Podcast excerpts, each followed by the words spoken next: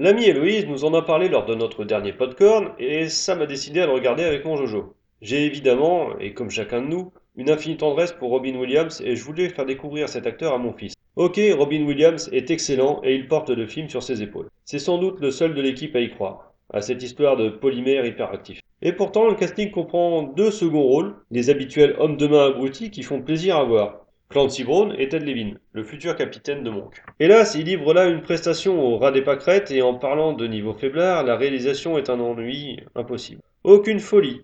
Pas la moindre petite étincelle ne vient égayer ce morne spectacle. Pas même le mambo du flubber.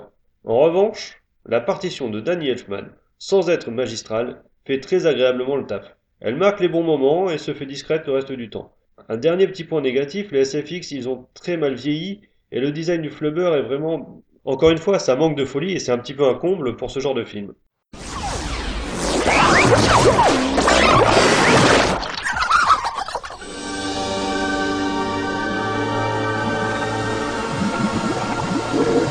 C'est une des découvertes les plus importantes jamais faites. Un composé chimique particulièrement gélatineux, extrêmement instable, et qui a un incroyable sens du rythme. Un, deux, et un, deux, trois.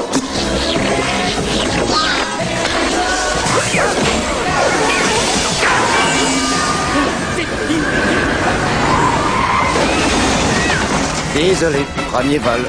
Robin Williams. Tu peux dire au revoir à la pesanteur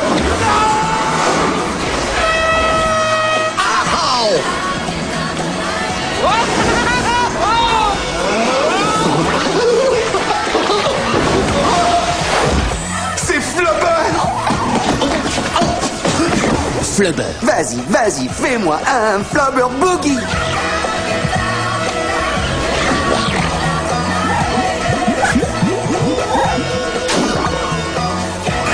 Flubber